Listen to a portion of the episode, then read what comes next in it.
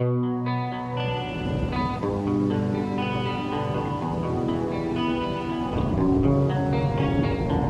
will not be pushed, filed, stamped, indexed, briefed, debriefed, or numbered. My life is my own.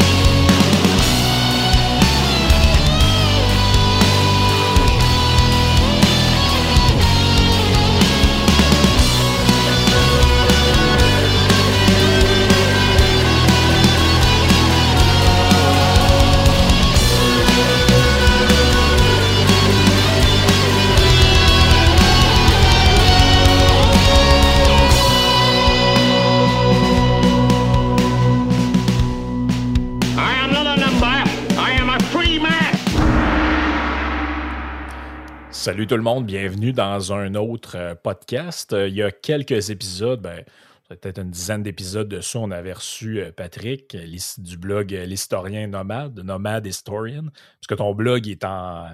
Il est, il est- ben, j'allais dire, il est bilingue, c'est-à-dire que si tu traduis pas mot à mot les trucs que tu fais, mais il y a des articles en anglais et en français. On avait invité les, les gens à aller voir euh, suite au, au podcast qu'on avait fait sur le livre euh, qui avait fait euh, pas mal jaser. Entre autres, ça avait été repris par Steve Bannon et euh, sur, dans le fond, les cycles générationnels. Et puis, on, euh, on, avait, on avait parlé de ça. Ça avait été.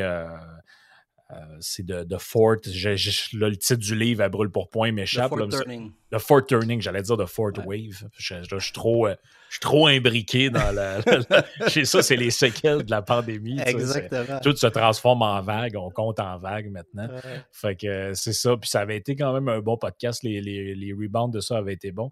Fait qu'on s'est dit, on va remettre, euh, on va remettre l'expérience, mais on parlait un- d'un autre de tes textes. Cette fois-ci, qui n'est pas sur un. Euh, qui n'est pas sur un, euh, un livre comme tel, mais en- même si tu parles d'une- sociologue dans le livre qui est. Que, que dans l'article qui est intéressant, mais c'est ça, je, je vais, euh, je vais partager l'écran. C'est pas parti d'un livre, effectivement. Ouais. C'est ça, je vais partager l'écran pour euh, les auditeurs. Donc, les gens voient, euh, ceux qui sont en, en vidéo, voient le blog ici de Nomad Historian, là, ta, ta section franco. La section Euh, franco, exact. Donc, la page principale, généralement, je laisse les textes anglophones, puis j'ai un lien, l'historien nomade, où il y a là que les textes en français. Exact. Puis, tu avais écrit aussi un autre texte, on pourra peut-être en parler là, si on a le temps, là, que j'avais trouvé intéressant. C'est sur est-ce que la religion est, est évitable, dans le fond, ou est-ce que c'est un. Ça, il y a plein de trucs qui ont été écrits là-dessus, un peu là, dans l'histoire des idées sur justement comment. euh, en fait, l'humain, euh, c'est même le titre d'un livre de philosophe qui s'appelle Arthur Schopenhauer, c'est euh, l'humain a un besoin métaphysique. Exact. Et Ouais. quand ce besoin-là n'est pas comblé, il va chercher à le combler par autre chose. Ça, je pense que je ne sais pas si euh, je me souviens plus si tu l'abordes précisément là-dedans, là, puis qu'est-ce que les trucs psychologiques plus récents racontent là-dessus. Mais je trouve que euh, on, le voit en fait presque à tous les jours. tu sais, depuis que bon, la religion euh, chrétienne catholique prend de moins en moins de place dans la société et ça a été remplacé par toutes sortes de ben, ce que Boc Côté appelait à un moment donné dans un de ses bouquins le- les nouvelles religions urbaines. C'est-à-dire, euh, Mhm. bon, là, on remplace ça par un petit peu de véganisme, un petit peu de d'écologie, un petit peu de collier de noisetier, un petit peu de. on mélange un peu tout ça ensemble, puis ça donne une espèce de spiritualité à la carte. Là, qu'on... Avant, tu ne trouvais pas ça, là, tu sais, des gens qui sont un peu bouddhistes, un peu sais, Là, on mélange toutes sortes de. on mélange toutes sortes d'affaires. Puis à mon avis, c'est pour combler un genre de besoin, en fait, là, qui est inhérent à, à la condition humaine. Je ne sais pas ce que tu en penses. euh, Ouais, ben, c'est un sujet qui m'intéresse particulièrement. J'ai beau avoir un blog qui s'appelle l'historien nomade. euh, J'essaie d'explorer des sujets de façon multidisciplinaire. J'ai toujours une trame de fond qui est l'histoire, essayer de lier le passé au présent, mais c'est sûr que je m'appuie sur, euh, sur toutes sortes de, de disciplines. Euh, dernièrement, j'ai lu un gars que, que j'apprécie particulièrement aux États-Unis, qui est, qui est psychologue plus de, de formation, là, mais qui parle beaucoup là, des, euh, de ces notions-là, là, des, des, bases de la moralité et, et comment. On, on, aime à penser qu'on est des êtres très, très, très pragmatiques et très euh, euh, rationnels et on, on, voit le monde toujours de façon rationnelle avec des données et tout. Mais en fait, on est des êtres qui sont drivés par, euh, pour utiliser l'angliciste, par des histoires. The Righteous Mind, exactement. Jonathan Haidt. Ça, c'est une lecture que je, suggère fortement. D'ailleurs, pour ceux qui sont moins à l'aise en anglais, il est sûrement traduit en français. Euh, un excellent livre, un excellent livre qui, fait référence un peu sur le, sujet. Euh, il est moins connu, Jonathan Haidt, parce que c'est pas quelqu'un qui est très euh, c'est pas un Jordan Peterson qui aime ça mettre des vidéos YouTube ou qui est sur euh, Twitter et tout ça. Là. Il est moins, moins connu. Ouais, il, est moins, euh, il est moins spectaculaire, si on peut moins dire. Moins spectaculaire, mais, ouais. mais il a écrit des livres très, très, très, très, très, très intéressants. fait qu'effectivement, si on revient à ta question initiale, la religion, je veux dire, on peut appeler ça la religion, la spiritualité et tout ça, mais l'être humain, fondamentalement, a besoin de besoin de, se raconter des histoires et tout ça. Et c'est des narratifs qui font que ça nous oriente dans le monde, puis qui vont, avoir une, qui vont nous aider à avoir une certaine hiérarchie de valeurs, et, etc. Donc, c'est des sujets qui, qui m'intéressent. J'ai un autre texte qui s'appelle euh, Science is Downstream from Values, où je parle un peu de ça, où je dis que depuis, depuis deux ans, on dit on suit la science, on suit la science. C'est un peu une fausseté de dire ça. Non, on a des valeurs, on a mis la sécurité et certaines valeurs devant les autres. Mm-hmm. Et on s'appuie sur des, oui, des trucs scientifiques, mais je veux dire, la science, c'est pas en soi une. Euh, je vois que tu défiles un autre. Euh, oui, c'était pour montrer, parce que tu me dis, tu as écrit un autre article dans le genre, fait que je, montre un peu aux gens ce qu'ils peuvent voir comme. Euh, comme contenu, mais euh, ouais, c'est, c'est, un sujet qui est vrai, c'est un sujet qui est vraiment intéressant. Puis en plus, l'usage, ça, je me rappelle, c'est une réflexion qui m'est venue quand même très tôt dans, la pandémie, c'est qu'en fait, euh, ben, premièrement, la science, ça n'existe pas. Non. Euh, je pense que tout le monde, tout le monde qui a un minimum de base en science ou en philosophie ou même en sociologie comprend ça. qu'est-ce qui relie ensemble la physique, la chimie, l'histoire, ça, c'est un débat qui date de très longtemps là, dans ce qu'on appelle l'épistémologie. C'est est-ce que il existe une telle chose que la science qui aurait une méthode qui ferait qu'on pourrait dire ça, c'est de la science, ça, c'est pas de la science? Finalement, ben, il y a eu toutes sortes de tentatives de dire finalement le modèle scientifique, mettons par excellence, ça va être la matrice euh, ça, va être la matrice méthodologique de la physique, par exemple. là, ils vont dire Ouais, mais c'est très peu applicable dans d'autres sciences qui pourtant peuvent être très factuelles, comme l'histoire, justement. Mm-hmm. Euh, donc, c'est en fait, c'est un débat un peu, euh, un peu sans fin. Donc, il n'existe pas une telle chose que la science. C'est ah un processus. Euh, c'est en fait, il y, a, une démarche qui peut être plus ou moins scientifique, mais il n'y a pas de la science. Puis très tôt, je me suis aperçu en fait que c'était utilisé comme un argument d'autorité qui ressemblait en fait à peu près à euh, Monsieur le curé a dit que, donc ça va être ça. Ben, juste la façon de le dire, ça démontre de dire la science comme dire l'Église avec un grand E ou la Bible, c'est juste dans la façon d'aborder le, terme, c'est assez particulier. C'est assez révélateur de comment on voit les, comment on voit les choses. Oui, euh, absolument. Puis, euh, tu sais, ça, a été. Euh, ça a été, je pense, un peu caricatural, c'est-à-dire que, tu sais, on nous disait, bon, ou le fameux selon des experts. Mmh. ou selon, non, peu, selon les experts. Selon les experts, telle affaire. Puis là, tu te dis, mais en fait, il existe, il existe jamais rien de tel qu'un espèce de consensus euh, permanent en science. Il peut y avoir des consensus momentanés qui, qui, sont, des, espèces de paradigmes scientifiques, mais sur des questions précises, c'est quand même très rare que tu vas avoir quelque chose, à moins que tu ailles dans des enfants très, très basiques, comme, je sais pas, l'eau bout à 100 degrés ou euh, les éléments du tableau périodique. Mais c'est quand même très rare que tu vas réussir à trouver 150 euh, scientifiques, que tu les mets autour d'une table et ils vont tous te dire oui, surtout en plus pour des choses qui. Des phénomènes très complexes, là. Je veux dire, personne ne peut individuellement être capable de, de gérer. Je veux dire, tu peux avoir un virologue qui est très, très, très euh, knowledgeable ou qui est très, très, très expert dans un sujet, mais ça lui donne pas une vision holistique euh, de la vie en société, de l'économie, des relations sociales, etc. C'est ça qui est un peu choquant dernièrement. Euh, je veux dire, à la fois, les gens disaient ils sont là à défendre la démocratie et tout ça, mais on s'appuie sur quelques personnes qui ont une vérité descendue et qui nous la communiquent et il faut l'appliquer. Tous ceux qui ne l'appliquent pas, ben, c'est ça, on va aller en enfer finalement. Tu je veux dire, tu reviens au même. Au même oui, absolument. Là, tu reviens un peu à une espèce de. En fait, les. De liturgie. oui, la liturgie, puis les, gestes aussi qu'on est appelé à poser qui, ressemblent à un moment donné justement plutôt à des simagrées liturgiques. Puis à des. En fait, tu te dis à un moment donné, il y a des gestes qu'on nous demandait de faire que tu te demandes en fait si la, la, fonction de ça n'est pas plutôt symbolique. En fait, tu as l'impression d'allumer un lampion. Tu te dis, bon, OK, je rentre dans un commerce, je suis seul dans le commerce, il faut que je me mette de l'eau dans les mains. Euh, euh, alcoolisé pour, pourquoi exactement, qu'est-ce que je fais, là? Ça fait deux ans qu'on sait qu'il n'y a pas de transmission vers les surfaces, il faut que je le fasse pareil, je suis seul, bon, OK. finalement, tu te dis si... je ne veux pas exagérer en disant que c'est un acte de foi, mais jusqu'à un certain point, ça l'est. tout le monde est plus ou moins conscient de dire, bon, OK, le masque, OK, peut-être ça a une efficacité X de 5, 10, 15 ou je ne sais pas trop quoi collectivement, on se dit, ben, si on le fait tous, il y a un acte de foi quand même là-dedans. On l'accepte, on le fait. Puis... Ouais, ben, tu vois un peu avec. Euh, tu vois que ça devient en fait un peu euh, quelque chose de religieux quand on présuppose que pour que quelque chose fonctionne, il faut que tout le monde le fasse. Et là, euh, ce, qui, ce, qui, est en fait, ce qui est en fait complètement contraire à. C'est comme dire parce qu'au début, on avait toutes sortes de comparaisons débiles du genre le, masque, c'est comme une ceinture de sécurité. Puis là, tu dis, moi, mais ma ceinture, moi, j'ai juste besoin de mettre la mienne pour pas me tuer si je fais un accident. J'ai pas besoin que tous les autres automobilistes du parc automobile mettent la sienne. Je comprends pas vos exemples. Mm-hmm. Ou, tu sais, euh, moi, quand j'ai quand j'étais petit, puis on me vacciné pour le tétanos, je me suis jamais dit qu'il fallait que tout le monde autour de moi l'ait, que si jamais je me un clou rouillé dans le pied, je le pognerais pas. Tu sais, c'est il y avait y a quelque chose là-dedans qui était de l'ordre du délire un peu. Là.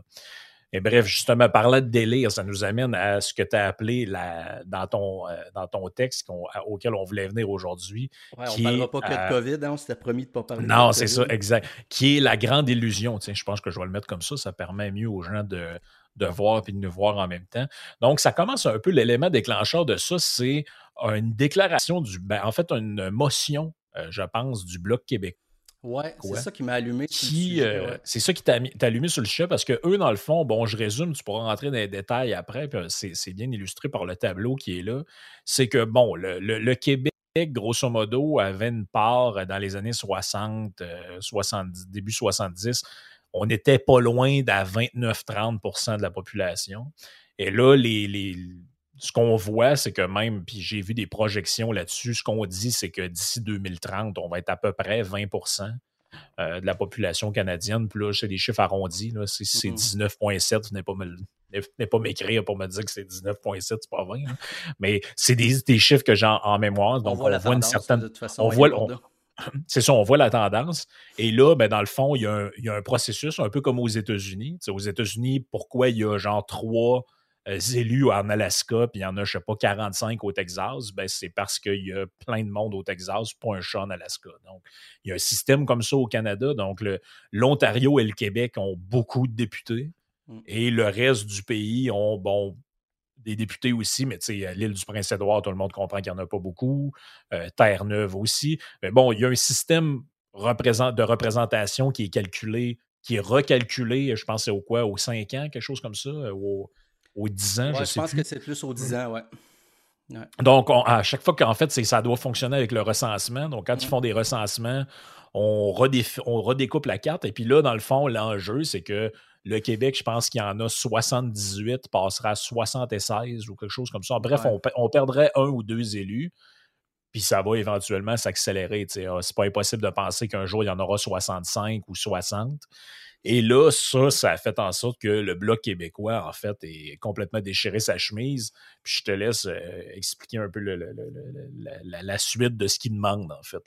Oui, ben exact. au, de, au, au-delà des, chiffres exacts, puis de la, de la part de la population du Québec et tout ça, c'est pas quelque chose, je veux dire, je suis au quotidien, puis qui me qui m'importe tant que ça. C'est juste que quand j'ai vu qu'ils ont déposé cette motion-là, je me suis dit, coudon, je veux dire, les nationalistes québécois, encore une fois, on revient tout le temps, j'ai l'impression, depuis. Euh, puis on dirait que ça, s'accélère depuis la défaite de 95, ça fait plus de 25 ans.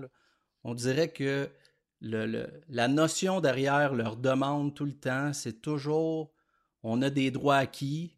on a perdu deux fois, en gros. On n'a pas fait l'indépendance. On n'a pas eu le courage de faire l'indépendance. On a voté contre. Mais c'est pas grave. On a comme une espèce de, de, de droit qu'on devrait nous reconnaître, indépendamment de notre population ou de notre poids réel et tout.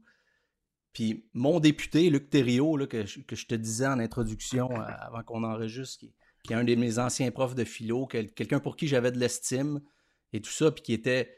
C'était un nationaliste, mais je veux dire, je le trouvais, j'avais toujours trouvé qu'il était droit dans ses bottes, puis qu'il voyait. Le, ouais, c'est ça. Tu sais, je, trouvais qu'il faisait partie de l'école des, des de ce monde, qui, à l'époque, il comprenait le, jeu de pouvoir, puis la balance des pouvoirs, puis euh, avant, avant, avant l'indépendance, il allait en France pour essayer d'avoir une assurance comme quoi on allait nous reconnaître. Bref, des, trucs de la réelle politique. Et là, quand je lis, je vais vous le lire, un Luc Thériault qui est, qui est mon député, il dit par rapport à la motion qu'ils ont déposée de, s'assurer qu'on ait un minimum de députés de représentation au Canada.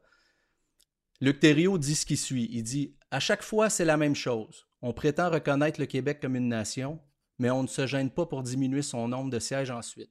On ne peut pas réduire le poids politique d'une nation à une simple équation mathématique.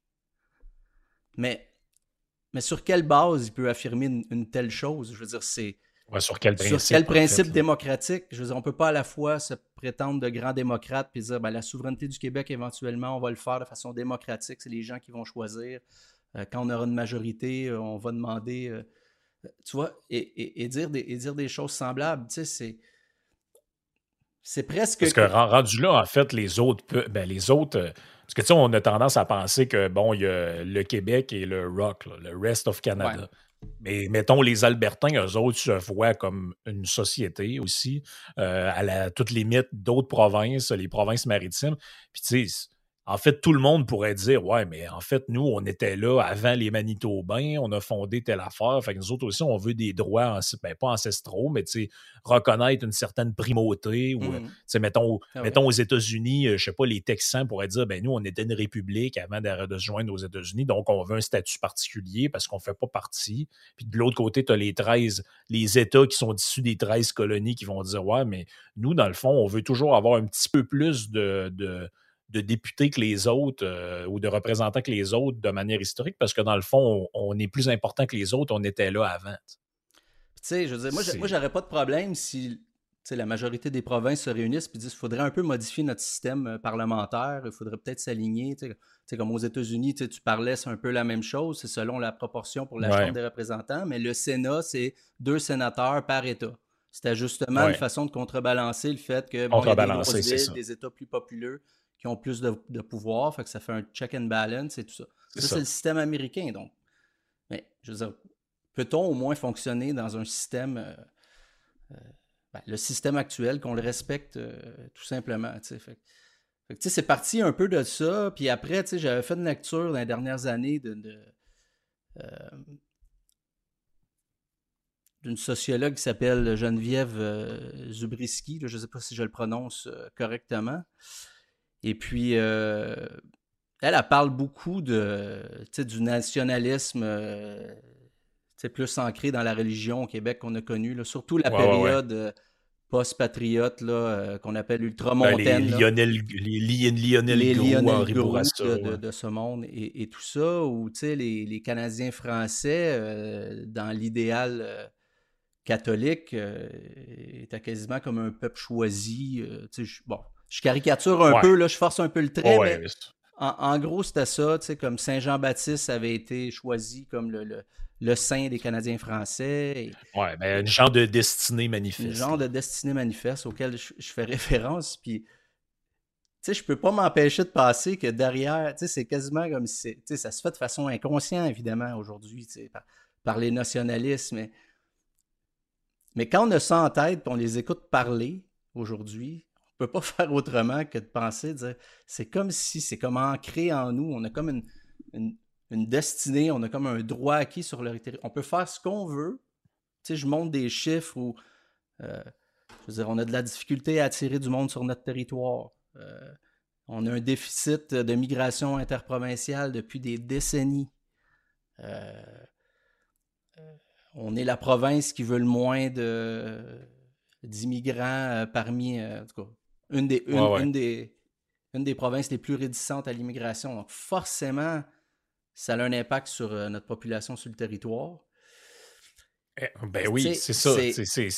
C'est qu'en plus, derrière tout ça, il n'y a jamais de réflexion à savoir pourquoi le poids démographique est en déclin. C'est ça. Pourquoi on retient pas bon, OK, c'est ça. Pourquoi il y a un déficit interprovincial? Pourquoi les gens veulent pas... en fait, je suis pas mal sûr que si on parlait de ça avec euh, le, député en question, il nous dirait, ben, c'est en fait, c'est à cause de la langue. Là, tu dis, OK, mais, mais encore, est-ce que la langue, c'est un facteur, certes, mais il y en a des il y en a, il y a des millions de personnes qui parlent en français sur Terre qui ne demandent qu'à immigrer ici. Mmh donc, tu c'est. Ah donc, donc, le bassin, c'est pas comme s'il n'y avait pas un bassin important, là, les Haïtiens, tous les pays francophones d'Afrique, euh, c'est même certains Européens. Donc, la francophonie, c'est quand même grand. C'est pas comme si, euh, si on parlait, je sais pas, moi, une langue, euh, si on parlait le russe, je te dirais, ouais, je comprends que c'est difficile d'attirer mmh. des gens qui viennent d'Amérique du Sud, ils comprennent pas notre langue, mais on parle quand même une, une, langue internationale qui est mmh. répandue quand même ailleurs dans le monde. Donc, oui, la langue, ça peut être un facteur, mais est-ce que les lois, les différentes lois qu'on a, la fiscalité, non, c'est comme s'il n'y a jamais de réflexion là-dessus. Euh, on veut pas de dynamisme. Euh, c'est ça qui est étrange quand même. Il y a comme une espèce de blessure. Euh, depuis l'exode massif des Canadiens français aux États-Unis, à, à, partir de la fin du, 19e, début 20e, un, c'est pas parler, ça. je veux dire, c'est quand même sérieux dans notre histoire. Je veux dire, c'est énorme le nombre de personnes qui sont parties et qui sont jamais revenues. Ouais, t'appelles ça dans ton texte la saignée euh, démographique. Ben, c'est une saignée. Je veux dire, tu, tu analyserais euh, un tel phénomène historique dans un autre pays, puis t'en ferais un livre, t'en ferais, t'expliquerais à quel point ça a été euh, dévastateur pour le dynamisme économique de c'est quand même énorme. Je veux dire, aujourd'hui, je pense que j'ai lu dernièrement qu'il y a 2 millions ou un peu plus de 2 millions de franco-américains juste en, en Nouvelle-Angleterre qui descendent de des gens qui ont immigré, des Canadiens français qui ont immigré. Ben, je pense que... Il n'y a plus de lien, il y a plus de lien émotionnel ou il n'y a plus de... On ne parle pas de la diaspora canadienne-française. C'est comme si on les avait... Tu sais, comme, il n'y a, pas de lien, il n'y a, pas de historique entre nous. C'est quand même étrange. Mais ça, ça, je pense que c'est beaucoup né aussi de, de, l'arrivée du terme, avec l'arrivée du terme québécois. C'est-à-dire qu'avant, mettons, la Saint, avant la Saint-Jean-Baptiste, c'était la fête des Canadiens français. Canadiens. Mm. Donc, si tu es un Albertain et tu parles français, la Saint-Jean-Baptiste, c'est ta fête autant qu'un, que quelqu'un qui vit au Québec. Mais c'est devenu avec le temps la fête des Québécois. en fait, on, a, on, a même, euh, tu sais, même j'entendais des gens dire des fois, mettons, euh, ils voyaient. Euh, sais, parce que je sais pas, moi, ils voyaient un, groupe de musique francophone ou un, joueur de hockey francophone. Et puis là, tu as tendance par nature à dire il, est ben, il, est francophone, il est, né au, il, au, Canada, il doit être québécois. Puis là, tu as toujours quelqu'un pour te dire non, non, mais c'est pas un Québécois. il est franco-manitobain. Il est franco-manitobain ou franco-ontarien. Puis tu te dis, ben, à quelque part, le sens pour les gens du mot québécois, c'est ça, c'est un, mm. un Canadien francophone. C'est pas juste quelqu'un qui vit au Québec. Là. Mm. Ça, ça, avait une notion, justement, comme tu dis. Puis je pense que tu la Nouvelle-Angleterre, mais tu as le New Hampshire aussi de mémoire où il y a énormément de gens qui sont d'origine euh, canadienne-française. Euh, ouais, suite, justement. Il y a en fait beaucoup d'États qui sont. Euh, au nord, des, au nord-est des États-Unis. Mais il y a, beaucoup d'Américains, beaucoup de Franco-Américains, juste parenthèse rapidement, je ne sais pas si tu as remarqué, là, mais il y a comme un, pas une renaissance, là, mais il y a des descendants des Canadiens français qui, qui ont parti des petits podcasts comme ça, qui essayent de relater un peu l'histoire de, de. Parce que pour plusieurs d'entre eux, ils ont juste à remonter à leurs grands-parents qui parlaient, euh, qui parlaient juste français euh, quand ils allaient voir à Pâques puis à Noël. Puis, puis eux, ils parlent pas français aujourd'hui parce que bon, ils ont passé leur vie à étudier en anglais et tout, mais. Mais tu sais, c'est dans leur famille, ils sont proches, ou ils veulent réapprendre le français, ou ils veulent juste comprendre, euh, tu sais, je veux dire, d'où ils viennent, pourquoi leurs grands-parents sont, venus. Euh, dans le New Hampshire ou dans le Maine ou ouais, c'est ça, Massachusetts. c'est ça, en Louisiane, peu importe. c'est ça, as, toute cette histoire-là. Puis, avant, avant qu'on commence, c'est ça, je te disais, le, le, côté le plus drôle de tout ça, le plus contradictoire, c'est que, bon, OK, là, d'un côté, on a les représentants, entre guillemets, du Québec à Ottawa, qui est le Bloc québécois. Et eux revendiquent, bon, que, en fait, le, le Québec ait une genre de clause grand-père qui ferait que, bon, même si un jour on est 10% de, la population, on va toujours avoir 25% euh, des, députés parce qu'on est le peuple, l'un des deux peuples fondateurs, on, peut, on est reconnu comme nation, etc. Euh, bon, OK, parfait. Et de l'autre côté, à peu près au même moment, à quelques semaines d'intervalle, tu avais le Parti québécois qui, lui, disait, euh, en fait, exigeait du gouvernement qu'il qu'il réactualise une de ses vieilles promesses, parce qu'en fait, c'est une promesse d'à peu près toutes les partis politiques jusqu'au jour où ils sont élus, de réformer le mode de scrutin pour que un parti comme le Parti québécois, qui fait maintenant 8, 10, 12% des voix, ne disparaisse pas de la carte électorale et ait au moins 10-12% des députés parce que euh, c'est pas démocratique, ben ben, ça, d'avoir 40% des voix et 80% des députés. Il faudrait que ce soit proportionnel, il faudrait que ce soit. Et là, je me disais, mais est-ce qu'ils se rendent compte de l'absurdité de ce qu'ils racontent? Parce qu'en réalité, qu'est-ce qui va arriver? Si oh, le Canada donne cette clause-là au Québec ou garantit cette clause-là, ben, les autres provinces vont dire Hey, euh, écoutez, là, on est rendu 35% de la population, mettons, dans telle province puis on a 22% ou 25 euh, des, euh, des représentants sur notre territoire, puis le Québec, qui est 15% de la population maintenant, a 25 Ils vont arriver avec les, exactement les mêmes arguments. Ils vont dire, de, de guerre interprovinciale. Euh, tout le, monde voit le, tout le monde voit le problème là-dedans, mais eux n'ont pas l'air de s'en rendre compte. Ça, c'est, euh, mm. particulier. Mais je ne sais pas si c'est une réflexion qui t'habitait en, en, écrivant ça, mais moi, en fait, j'en avais déjà parlé dans un autre podcast de ça. C'est en fait que le, le Québec est très certainement l'une des provinces qui a le plus d'hostilité envers les revendications de groupes minoritaires.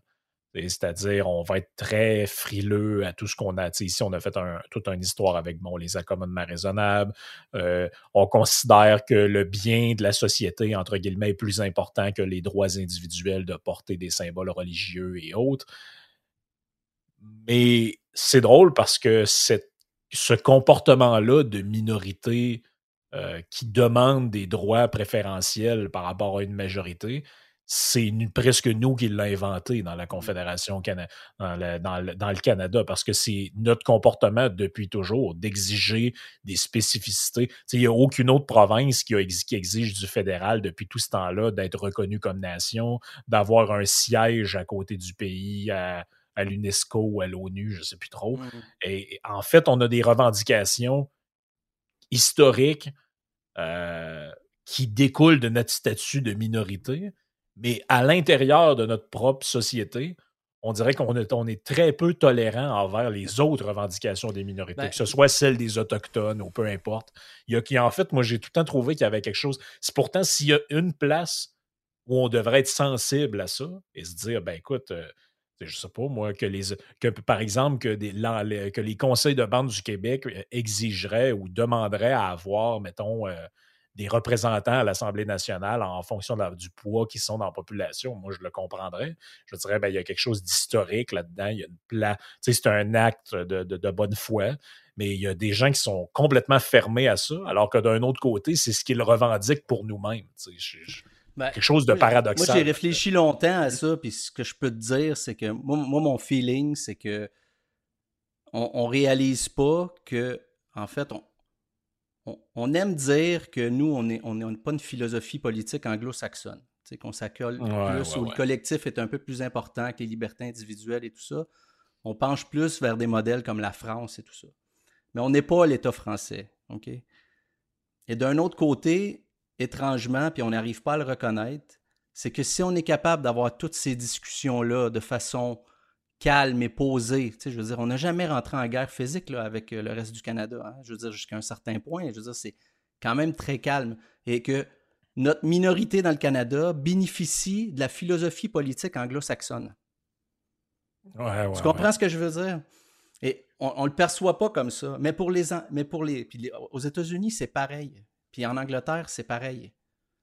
C'est, on respecte hmm. les minorités, puis c'est correct, il y a des échanges et tout, mais nous, on, on le voit. On le voit pas comme ça. On voudrait. On, est toujours devant. On agit toujours déjà comme si on avait notre propre État. Et puis là, on, là, on tape sur euh, le, Canada anglais en disant Ah, euh, tu sais, c'est terrible. Ouais, mais c'est terrible. C'est peut-être terrible, mais je veux dire. Euh, je veux dire, 250 ans après la conquête, je veux dire, on gère encore notre système d'éducation, notre système de santé, la langue de travail au Québec, c'est toujours le français, à ce que je sache. Il n'y a personne qui nous empêche de créer, de faire de la musique, de faire des films, d'écrire des livres, de, de, puis de même aller gueuler dans le Parlement canadien qu'on veut plus. Et... Je veux dire, il y en a qui vont dire Ouais, c'est une attitude de perdant. Ben, OK, mais je veux dire, on avait juste à le faire l'indépendance si on était, on était sérieux. Moi, ma, moi, mon, moi, ma position, c'est que si indépendance il devait y avoir, on l'aurait déjà faite. Je veux dire, on l'aurait déjà faite.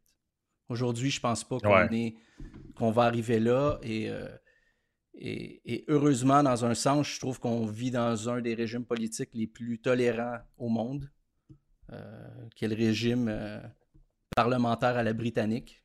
Et on en bénéficie mhm. beaucoup plus qu'on aime l'admettre. C'est ma position. Hmm tu fais un peu le lien dans toute cette affaire-là avec la, Révolution tranquille, puis tu écris une première étape, ce serait de reconnaître que la Révolution tranquille n'a pas chassé et nettoyé la totalité du récit qui a caractérisé le Québec pendant si longtemps. Oui, les Québécois auront déserté la pratique religieuse à vitesse grand V, mais d'autres idéaux issus des mouvements sociaux-démocrates des années 60 auront vite été érigés en vaches sacrées, créant ainsi un nouveau voile. Puis j'aurais pu rajouter une nouvelle grande illusion. Ouais. C'est. Euh, ben, en fait, tu fais référence à un, thème qu'on, qui a déjà été abordé quelquefois. C'est cette l'idée que, en fait, le, on chasse un dieu pour le remplacer par un autre. Mmh. Ça nous ramène un peu à ce qu'on disait au début avec le, le Is religion inevitable? Mais c'est un peu ça, c'est-à-dire que, bon, la Révolution tranquille, on s'est fait à croire qu'on passait de l'obscurantisme à l'athéisme, puis euh, maintenant, on était tous... Euh, il y, a des, y a différents sondages qu'on peut, que, qui, sont faits des fois sur les croyances, puis bon, les Québécois, majoritairement, contrairement aux autres provinces, se disent euh, soit agnostiques ou non-croyants. Mm-hmm. Il y, y, a une bonne proportion, mais en même temps, c'est moi, la question que je pose, c'est toujours non-croyant de quoi? Ouais. En, quoi vous croyez pas et en quoi, en quoi vous croyez? Parce que moi, je, serais prêt à mettre ma main au feu que si on posait la question différemment, du genre avez-vous, oui ou non, durant votre vie, été chez une voyante? Ou vous êtes-vous déjà fait tirer les lignes de la main? Mm-hmm. Ou euh, lorsque vous perdez un objet, est-ce que vous priez Saint-Antoine? Ce genre de patente-là. c'est pas obligé euh, d'être. Euh, je veux dire, ça dépend à quel hôtel on est prêt à, se prosterner. Je veux dire, ben, tout le monde a des croyances. Je veux dire, c'est pas obligé d'être aussi flyé qu'une euh, liseuse de bonne aventure. Tu sais. Non, mais tu sais, quand tu écoutes les gens parler, c'est comme ils voient les gens, mettons, qui arrivent d'ailleurs, puis qui sont musulmans ou euh, juifs ou peu importe. C'est, ils voient ça, ou tu sais, ils regardent aux États-Unis, puis ils voient les gens pro-vie ou euh, peu mmh importe. ils sont comme, mais mon Dieu, c'est des, des, gens qui sont retardés par le tonnerre, ils, ils, croient en des, vieux, des vieilles affaires dépassées. Tout le monde le sait que la religion, c'est ci, puis c'est ça. Mais à quelque part, euh, ma belle-sœur, elle me dit qu'elle est allée chez une voyante puis elle est vraiment bonne. C'est ça. Je l'ai entendu mille fois, ce truc-là. Alors qu'en réalité, il n'y a pas, je veux dire, si on fait une gradation de qu'est-ce qui est plausible ou pas d'un point de vue scientifique. C'est comme tu disais plus euh, tôt, je veux dire, la même personne va te dire Ouais, mais si toi tu te fais pas vacciner, moi mon vaccin il n'est pas aussi efficace. Tu sais, je veux dire, c'est étrangement, euh, là, on rentre complètement dans un autre sujet, tu sais, mais moi, ce que j'ai constaté, là, pour faire une autre parenthèse, dans les deux dernières années, j'ai trouvé que les gens, étrangement, les gens qui étaient les plus groundés puis moins. Euh, qui n'ont pas complètement disjoncté avec, euh, avec la COVID, les mesures que les gouvernements ont mis en place, c'était souvent des gens qui étaient plutôt religieux de nature, honnêtement. Je, je, constatais des gens aux États-Unis où comment dire, le valeur, le fondamentaux n'avaient pas changé. Puis eux, ils voyaient, ils voyaient les autres personnes agir, ils disaient, écoute, c'est des hystériques. Je veux dire, on, on, est en train de faire n'importe quoi. On pense qu'on peut contrôler la circulation d'un virus. On pense qu'on peut euh, empêcher euh, X nombre de personnes de mourir si on implique telle, telle, telle mesure. Tu sais, je veux dire, si ça, c'est pas de la si ça, c'est pas de la religion, euh, je veux dire, je suis, désolé, mais ça en est. Ça en est. C'est croire en la science comme elle peut résoudre tous nos problèmes. Je veux dire, c'est. Je sais pas, c'est un phénomène qui fait que, je veux dire, on est peut-être rendu au bout euh, du bout, hein, je veux dire. Euh, ouais. Mais, tu sais, si j'ai quand, on regarde ça, on se dit, bon, le, tu parlais de la, On a parlé brièvement de l'histoire bon, de, la, destinée manifeste du Québécois, mm-hmm. puis euh, cette espèce de croyance-là. C'est comme un. Le Québec, c'est une société particulière parce que c'est une société qui a des croyances dont parfois elle, elle semble inconsciente. Mais d'un autre côté, on a toujours entendu, bon, on est une société distincte, on est. Euh, on est différents, on est le, les peuples fondateurs, nous, on parle français, nous, on, est, euh, on était catholiques, on est au lieu d'être mmh protestants. Donc, c'est comme si en même temps, on a conscience et pas conscience de notre nature, de notre, euh, de notre manière d'être. Et puis, il y a aussi un peu cette idée-là tout le temps. Ça, je ne sais pas si tu l'as remarqué. Moi, c'est quelque chose qui m'agresse au plus haut point. C'est il y a cette idée que le Québécois, c'est un espèce d'être. Euh, euh, comment je pourrais dire ça? Tu sais, quand tu écoutes les politiciens parler, ah, mais les Québécois veulent. Les Québécois pensent. Les Québécois sont d'accord avec. Là, tu te dis, mais euh, est-ce que vous avez conscience que Québécois, c'est une commodité de langage? Mais il n'y a personne qui a été sondé. Puis, tu sais, tout le monde a une opinion plus ou moins divergente. Ça dépend comment tu poses la question, ça dépend dans quel contexte, ça dépend de ci, ça dépend de ça. Mais on est tellement dans cette position-là, de, de, comme de minorité qui revendique des choses, que nos dirigeants ont tendance à prendre pour acquis que leur position est la nôtre. Euh, je ne sais pas si c'est quelque chose que tu je sais pas si c'est quelque chose que tu as remarqué, mais j'ai l'impression que c'est plus marqué qu'ailleurs. Alors que, tu sais, mettons, si tu vas dans le reste du Canada, euh, j'écoutais le dernier débat conservateur qu'il y a eu et, euh, tu sais, la manière dont les gens, les, gens parlent, ils savent très bien qu'un Albertain, ça ne pense pas la même chose qu'un Ontarien. Ils savent très bien que euh, les gens qui travaillent dans telle industrie, dans des provinces de l'Est, ne sont pas nécessairement. Puis là, il y a beaucoup cette notion-là de unir. Ça, ça beaucoup dans le discours. Il faut unir toutes les communautés, il faut unir tout le monde. Mmh Mais nous, c'est comme si on part du principe qu'on l'est déjà uni. Alors que ce n'est pas le cas. Il y, y, a des gros clivages entre les régions. Mais on est condamné à ça, Frank, je pense. je veux dire, notre récit national est, est, construit sur des défaites, des échecs, euh, une position de minorité et tout ça.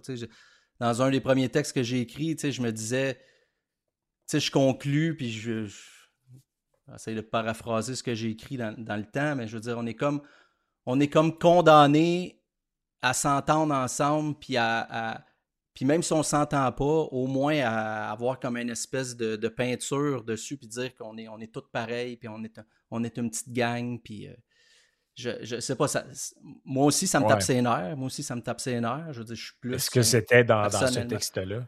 C'était, non, je pense que c'était dans mon, un texte en anglais... Euh,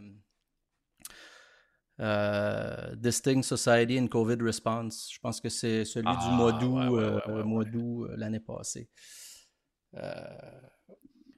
Ben oui. Ouais, tu euh, vois, donc j'ai l'impression que c'est comme notre. Euh, c'est comme un fardeau, c'est comme un fardeau qu'on traîne. C'est comme si on pouvait.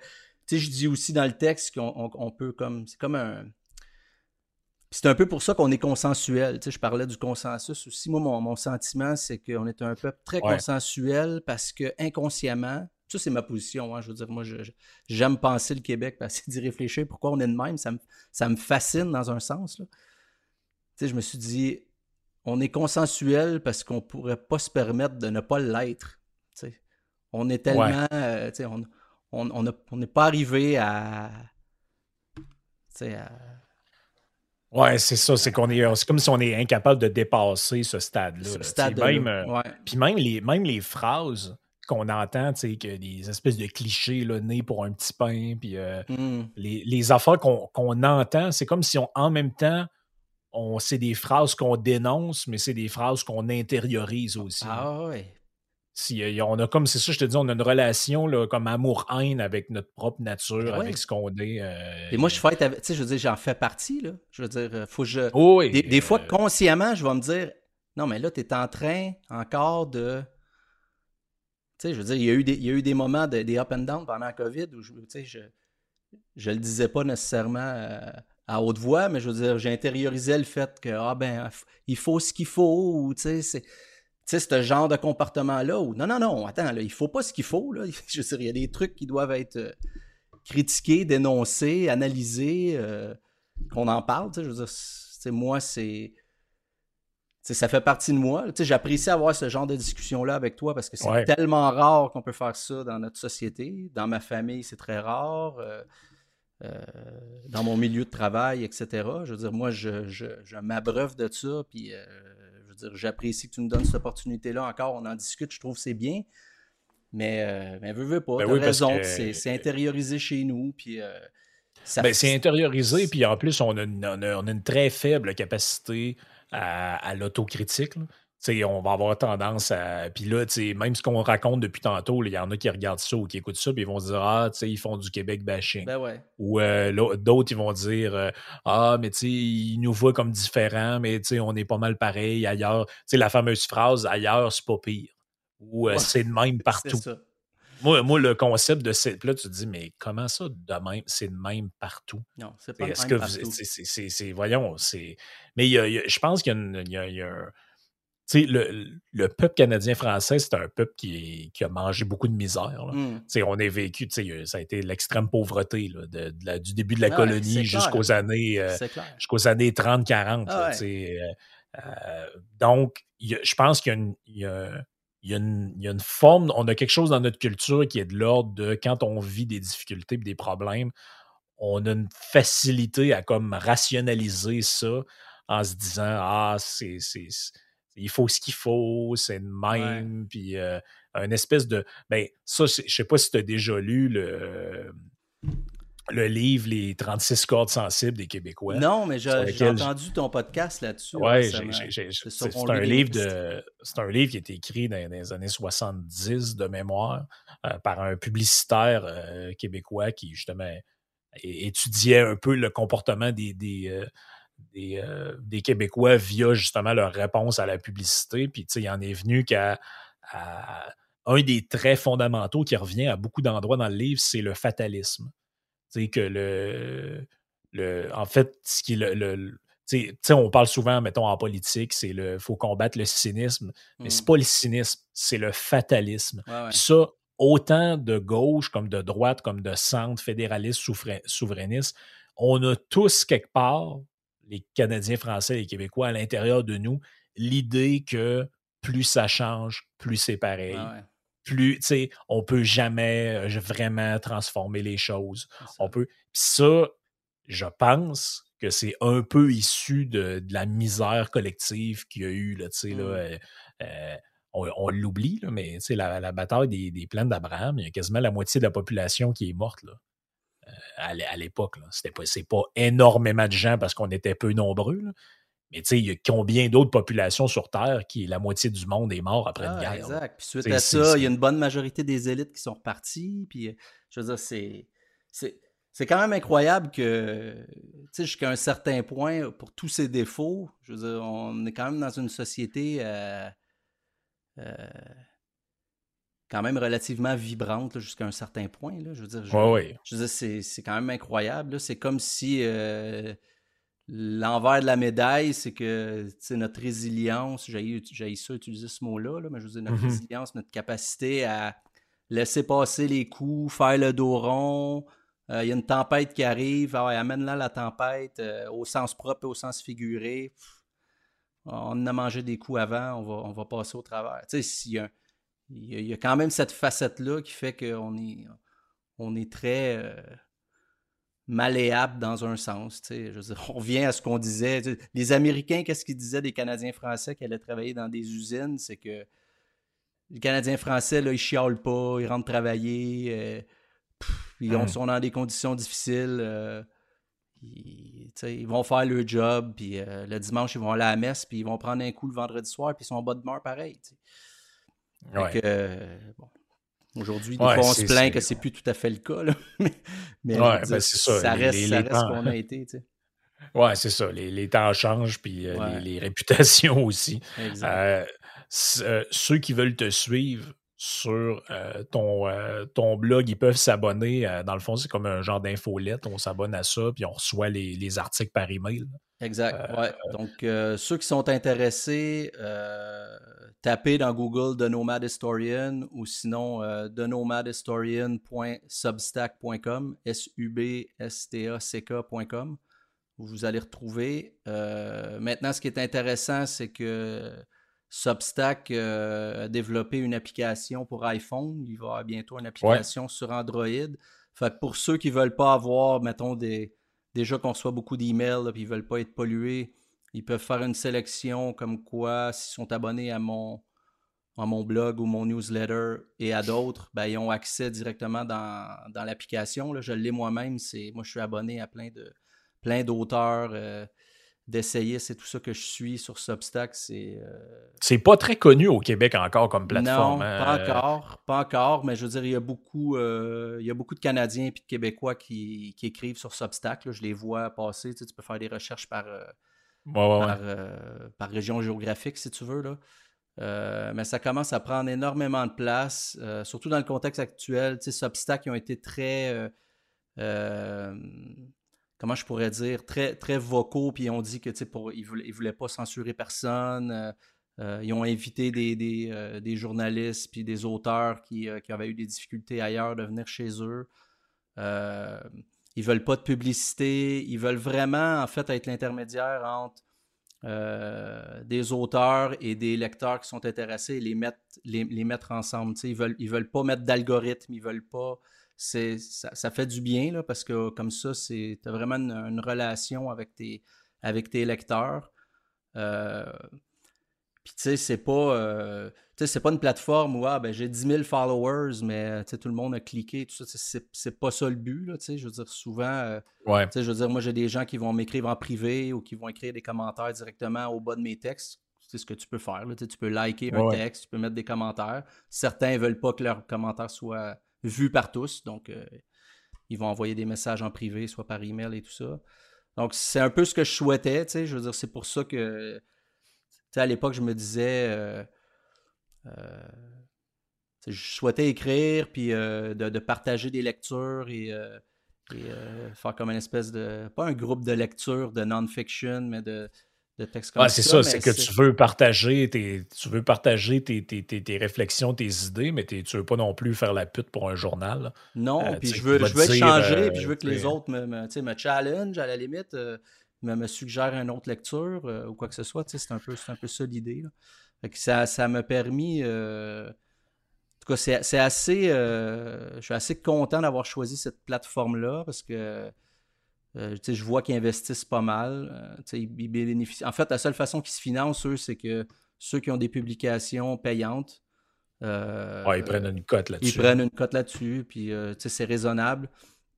Bon, moi, jusqu'à maintenant, c'est pas payant. Là. Je veux dire, j'ai pas envisagé ça pour l'instant je suis parti de, de zéro, j'avais pas de followers en Twitter ou, sur Facebook vraiment. Là, je veux dire, je, ça, donc je me bâtis. tranquillement une crowd euh, là-dessus. exact. Puis ben, les, gens qui nous ont écoutés ont vu un peu quel genre de, contenu euh, que tu publies. Euh, peut-être en terminant, as-tu quelque chose sur lequel tu travailles, que tu peux nous donner un, avant-goût ou quelque chose que tu t'es dit, ça, je veux vraiment écrire là-dessus, puis que euh, qu'on risque de voir ça apparaître euh, dans les prochaines semaines, mois. ouais, euh, ben, tu sais, j'ai une trame où je m'intéresse beaucoup au cycle historique, au cycle générationnel et tout ça, comme on a parlé. Donc, ça, c'est quelque chose qui va revenir jusqu'à un certain point. D'ailleurs, le texte que j'ai publié cette semaine parle de la génération X. Euh, une génération qui est, qui est, un peu oubliée dans un sens là, où on parle toujours des boomers, puis là on skip les X, puis on parle des milléniaux qui s'en viennent, puis qui vont prendre. c'est classique, là, je veux dire, c'est l'archétype même de cette génération-là. Il s'était passé la même chose avec la, Lost Generation euh, euh, pendant la dernière crise en, Deuxième Guerre mondiale, c'était pareil.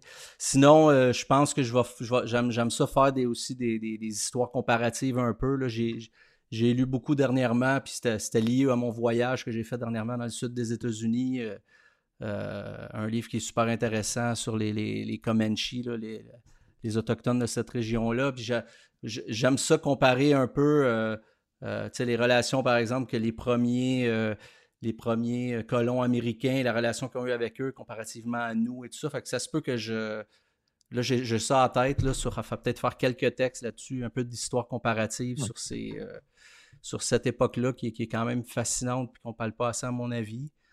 Puis qui explique en, qui explique en partie ce qu'on est. Je veux dire, ça revient un peu c'est la façon qu'on a eu des relations avec les, Premières Nations euh, définit pas mal comment on est aujourd'hui. Je veux dire, rapidement, juste pour dire, je notre, aspect consensuel et euh, notre, peu d'intérêt pour la politique en général et tout ça, c'est très. Euh, c'est un peu comme les Premières Nations dans un sens, c'est-à-dire que. Mmh.